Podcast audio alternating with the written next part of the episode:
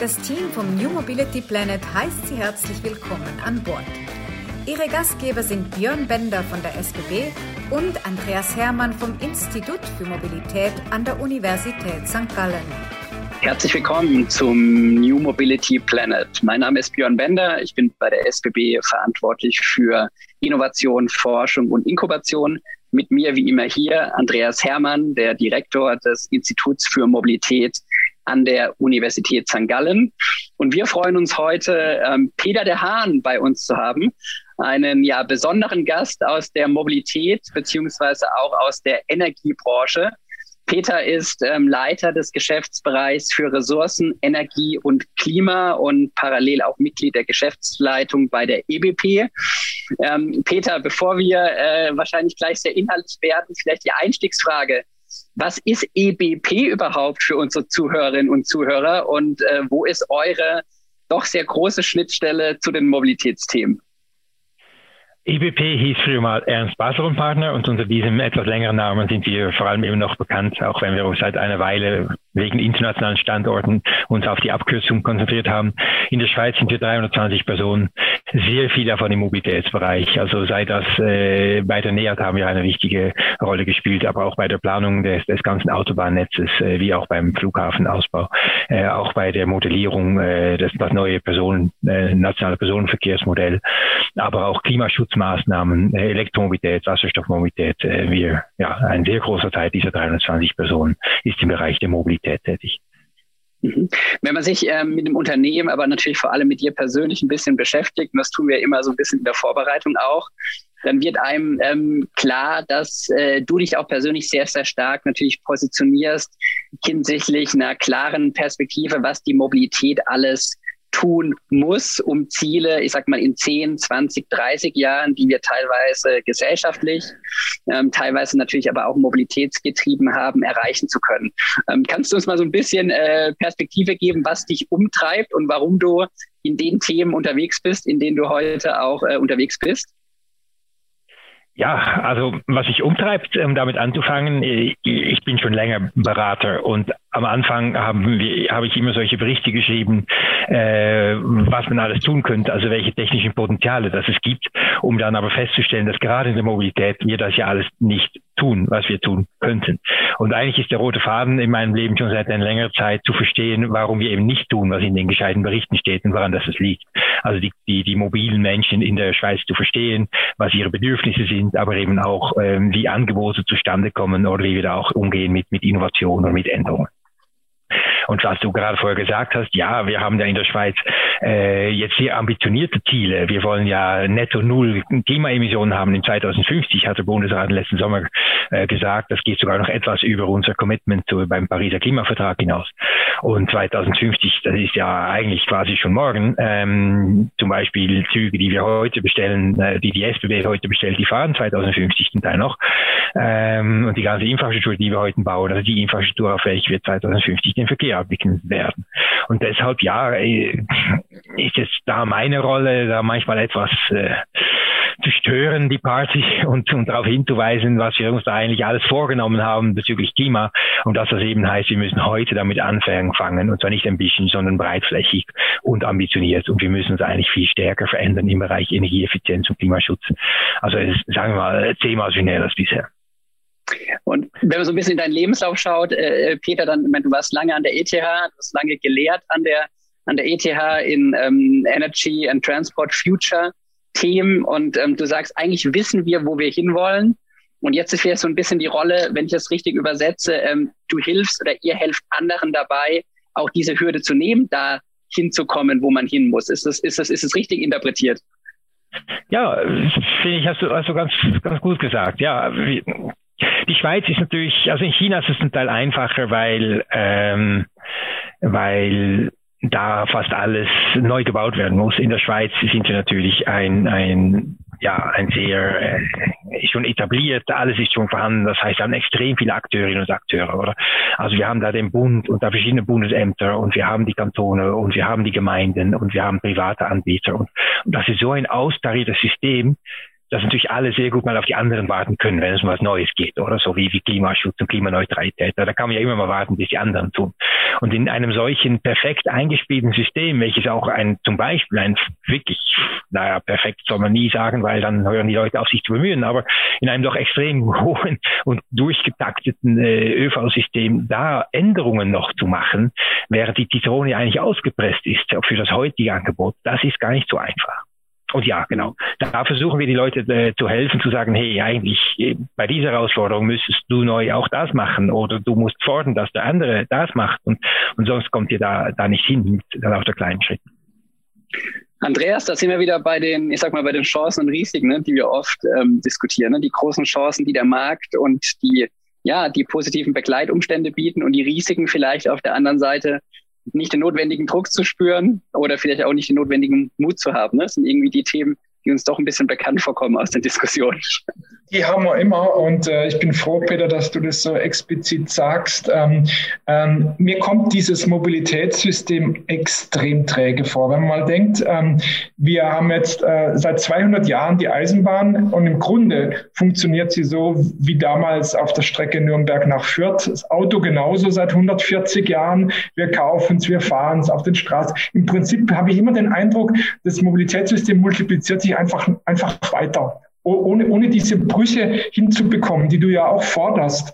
Äh, wie, wie kann man das denn schaffen? Ich bin da schon fast ein bisschen verzweifelt, ähm, wie das denn eigentlich gehen kann. Hast du da irgendwelche Ideen? Ja, also ich denke immer, wenn man es mal versteht, dann ist das schon die halbe Miete oder auch die halbe Lösung. Und, und ich glaube, wir müssen verstehen, dass diese absolute Optimierung, die wir hinbekommen haben, das ist auch die Stärke der Schweiz. Wir sind ja so teuer, all, all unsere Lohnkosten und so weiter sind so hoch, dass wir ja extrem optimiert sind. Also in einem schweizerischen Busdepot von einem, einem, einer Busflotte, da stehen durch Wissenszeit steht kein einziger Bus mehr, die sind alle auf der Straße. Also ihr könnt einmal über die Grenze und, und dann stehen auch bei zur Hauptverkehrszeit stehen noch einige Busse Bus in der Garage. Da ist die Zitrone schon weniger ausgepresst als in der Schweiz. Aber diese Superoptimierung hat eben auch den, den Preis, dass keine mehr äh, irgendwelche Flexibilität hat, noch einen anderen Schritt zu machen irgendwo hin. Ähm, und das müssen wir zuerst mal erkennen, oder? Und da muss man tatsächlich akzeptieren, dass es zum Teil halt leider vorübergehend äh, ein klein wenig, äh, ja, Entschuldigung, äh, teurer wird, äh, wenn man sowohl das bisherige Angebot exakt gleich äh, erbringen möchte und auch noch größere Schritte machen will. Oder aber man muss eben äh, bestimmten Abstrichen äh, zulassen, wenn es darum geht, äh, Betriebsunterbrüche bei der Bahn halt nicht mehr so perfekt abzufäden wie jetzt oder, oder was auch immer da mhm. die jeweiligen äh, leichten Rückgänge in der Qualität wären.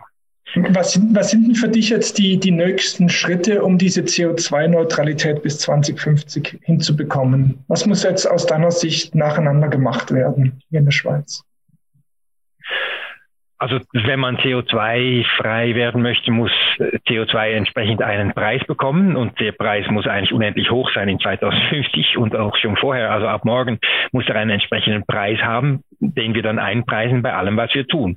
Also wenn wir da neue, äh, ja, neue Fahrzeuge beschaffen oder wenn wir neue Angebote planen, müssen wir die immer mehr, die, die Preis für die, die Energie, die es dazu braucht, eben für die erneuerbare Energie oder eben, ja, müssen wir eben einpreisen. Und dann denkt man automatisch längerfristiger. Und dann macht man eigentlich schon die mutigeren Schritte automatisch. Also ich, ich bin zwar nicht Ökonome, aber ähm, ich denke, ökonomisch gesehen würde es sehr helfen, wenn, wenn, wenn es Guidance gibt oder Vorschriften, wie man die CO2 und Energiepreise der Zukunft eigentlich heute berücksichtigen muss. Also heißt, heißt es konkret, ähm, dass wir äh, auf E-Mobilität äh, setzen und dieser Strom kommt aus erneuerbaren Quellen. Ähm, ist, ist das im Prinzip so die große Spur, die wir sowohl bei der Bahn als auch beim, beim Auto verfolgen müssen? Ja, genau. Aber jede Änderung ist natürlich auch eine Chance. Und ich denke, und da, da bist du sicher, seid ihr beide mit mir einverstanden, Jörg, Jörg und, und Andreas, ähm, wenn wir eine solche Änderung eben auch nutzen für noch ein paar andere Innovationen, dann kommt das Ganze erstens halb so teuer und zweitens doppelt so gut. Und bei der Elektromobilität geht es eben darum, nicht darum, dass wir nachher SUVs haben, die sind immer noch zweieinhalb Tonnen schwer und das ist immer noch einer drin ähm, und der fährt immer noch zur Stoßzeit am ungünstigsten Ort. Dann, dann haben wir zwar die Energie dekarbonisiert, aber wir haben dadurch insgesamt nicht so viel gewonnen. Ähm, ja, auch bei der Bahn selbstverständlich, äh, die, die ja schon elektrisch fährt und die auch schon CO2, fast CO2-freien Strom hat. Ähm, ist die heutige komplette Auslegung auf, auf äh, Hauptverkehrszeiten äh, und ja, und dort immer noch ein sehr gutes äh, Leistungsniveau zu haben, ist natürlich sehr, sehr teuer und braucht ja immer neuere Infrastrukturausbauten, äh, nur für diese Sie, siehst du es als realistisch, dass wir den, den, den Fahrzeugbestand ähm, bis 2050 auf E-Fahrzeuge umgestellt haben, wobei der Strom, das, das ist ja wirklich die wichtige Nebenbedingung, äh, aus ähm, ähm, äh, nicht CO2-Quellen quasi kommt, also aus, aus erneuerbaren äh, Quellen. Ist es realistisch? Ja, absolut, wirklich. Ja, also wir machen uns da über die normalen Autos nicht Sorgen. Die, äh, die werden ja noch ein paar Mal gekauft und wieder verschrottet bis 2050. Also die Flotte wälzt sich da um. Ähm, auch, ja, also bei den ÖV-Bussen werden wir 2050 ausschließlich elektrische Busse sehen in der Schweiz. Ja, bin ich ziemlich sicher. Äh, wir machen uns da noch ein bisschen Sorgen um die, die Baumaschinen, um die, die Pistenbullis und, und solche Gerätekategorien, wo es zum Teil ja wirklich äh, da nicht so einfach ist, wie du da entweder eine große Batterie hinbringst oder, oder ein Stromkabel. Ähm, ja, aber das ist wirklich möglich. Ja, also es geht schon recht viel. Björn, ihr seid ja schon auf bestem Wege bei der SBB, oder? Der, der Strommix äh, für den Zug ist eigentlich schon sehr gut, allein schon durch die hohe Wasserkraft, die wir natürlich in der Schweiz haben. Ne? Genau, der ist, der ist heute schon zumindest ähm, im, im Fernverkehr 100 Prozent äh, aus erneuerbaren Energien oder aus Wasserkraft. Und wir haben ja das Gesamtziel als SBB ausgerufen, bis 2040 als Unternehmen CO2-neutral zu sein. Ne? Und, und Peter, du weißt, was das eine Herausforderung auch mit sich bringt oder auch eine Ambition darstellt, ja, weil es immer leicht gesagt, äh, das dann quasi im, im, im primären Angebot zu tun. Aber man hat eben noch ein Baustellenthema, hast du eben angesprochen, ja, wo viel, viel auch mit, mit anderen ähm, Werkzeugen und Geräten gearbeitet wird, die einfach heute noch ne, ähm, Dieselaggregator und andere äh, Dinge nach sich ziehen. Und das ist alles umzustellen, wenn man CO2-neutral sein möchte, respektive man muss es zumindest an anderer Stelle ähm, kompensieren können. Ich glaube schon, ähm, dass das äh, Andreas für uns ähm, eine Herausforderung darstellt. Ich glaube aber auf der anderen Seite, dass es das Versprechen sein muss, was die Mobilität oder was vor allem die Eisenbahn ja gegenüber Kunde abgeben kann. Ja, um auch natürlich dazu beitragen zu können, dass es aus einer privaten oder einer individuellen Perspektive leichter fällt, ne, auch auf ein elektrifiziertes Fahrzeug etc. umzusteigen, wenn man sieht, dass, dass die großen Anbieter diesen Weg auch sehr schnell und mit, und mit maximaler Energie gehen. Ja, aber es bleibt eine Herausforderung, ganz sicher. Äh, Peter, darf ich dich noch etwas fragen, äh, wie du diese ganze Batterieelektrik sozusagen einschätzt? Es gibt ja immer so diese Gegenargumente. Wir haben äh, das Gewicht in den Fahrzeugen durch die Batterien. Es geht um diese seltenen Erden. Es geht um die Abhängigkeit von China. Es geht auch um Umweltzerstörung, Kinderarbeit, also alle, alle diese Themen. Kriegen wir, kriegen wir die gelöst? Oder ist es einfach sozusagen der Preis, den wir bezahlen müssen durch den Umstieg jetzt vom Verbrennungsmotor auf den Elektroantrieb? Ja, ich denke, auch da zeigt sich, dass eben solche technologischen Brüche äh, eine Chance darstellen. Äh, zum Beispiel der Umstieg auf Elektromobilität äh, bringt plötzlich solche Themen äh, hoch, die schon lange da waren. Also äh, normale Autos bestehen auch nicht leider aus, aus Öko-Bambus und wurden äh, ausschließlich in Deutschland gefertigt, sondern ähm, da gibt es genau die gleichen Potenziale. Auch die seltenen Erde sind auch schon drin, wenn auch vielleicht etwas weniger. Aber in dem Sinne ist es ja sehr cool, dass wir eine große Chance und Verantwortung diese Themen jetzt äh, tatsächlich anzugehen. Aber eben, die sind eigentlich nicht spezifisch für die Elektromobilität. Also, ähm, und dass die seltenen Erden momentan aus China kommen, das ist ja nicht aus geologischen Gründen, sondern einfach, weil dort es immer noch gratis ist oder bis vor kurzem war, die Umwelt zu verschmutzen und die, die, die äh, Gesundheit der Mitarbeitenden zu gefährden. Und äh, darum ist diese ganze Produktion dorthin verlagert worden. Also seltene Erden, die gibt es auch in Skandinavien und in Kanada. Ähm, und dort wurde auch gefördert, bis man äh, die Chinesen eben den Markt sozusagen kaputt gebombt haben mit, mit äh, ja, nicht kostendeckenden, längerfristig gesehen Tarif. Ähm, auch Kinderarbeit, da sprichst du an Kobalt. Ähm, ja, das, das, das ist ein Problem, äh, dass, dass es einige Ressourcen gibt, wie zum Beispiel Kobalt, die geologisch tatsächlich vor allem an wenigen Orten vorkommen, also in Kongo, äh, und dass Kongo gerade kein Place to be ist, schon seit ganz vielen äh, Jahren und in diesem fast recht freien Raum äh, dieses für uns wichtige äh, Element gefördert wird. Ja. Und ich zugegebenermaßen bei Kobalt ist, aber das ist auch nicht nur in Elektroautos, das ist in vielen Anwendungen gibt es äh, Kobalt. Äh, das ist ein Problem. Aber eben die Chance ist, äh, bis vor kurzem haben wir uns überhaupt nicht um gekümmert, welche chemischen Elemente woher kamen und äh, wie gut das eigentlich war. Mhm. Genau, ich wollte, ich wollte noch, so ein bisschen, noch ein bisschen fragen, ähm, Peter, weil du vorhin das Thema Regulation nochmal angesprochen hast, beziehungsweise CO2-Bepreisung. Ja, wir haben ja oft die Diskussion, woher rührt schlussendlich eine Verhaltensänderung und kommt die durch ein gutes Angebot, ne, durch ein sehr äh, kundenzentriertes Angebot und durch ein sehr nachhaltiges Angebot, was alle Player im Mobilitätsmarkt schaffen und dadurch kommt eigentlich der Shift äh, in den nächsten Jahrzehnten oder braucht es doch starke Regularien von außen, auch Regeln, ähm, Bepreisung, dort, wo es dann auch ans, ans Portemonnaie geht? Wie sieht äh, wie siehst du das? Wie seht ihr das aus einer Beratungsperspektive, auch mit der internationalen Brille? Ja, ihr seid ja sehr, sehr, sehr international auch aufgestellt. Also wo, wo braucht es wirklich, ähm, ich sag mal, auch Einschränkungen, die auferlegt werden? Und wo glauben wir daran, dass wir es schaffen, bis 2050 auch eine Klimaneutralität über eine ja, über eine fast schon intrinsische Verhaltensveränderung herstellen zu können? Ja, gute Frage. Danke. Die Mobilität ist natürlich enorm reguliert. Also in der Schweiz bis ins kleinste Detail, aber auch äh, in allen anderen Märkten, weil grundsätzlich sind diese Verkehrsinfrastrukturen sind natürliche Monopole und die, die müssen entsprechend reguliert werden, auch wenn es da ein paar verschiedene Ansätze gibt.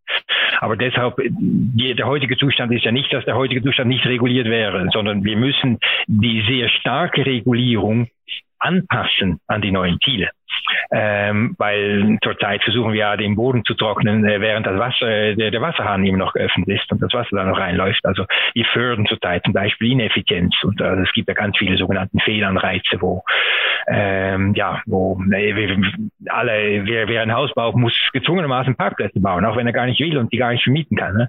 Er muss Parkplätze bauen, Punkt.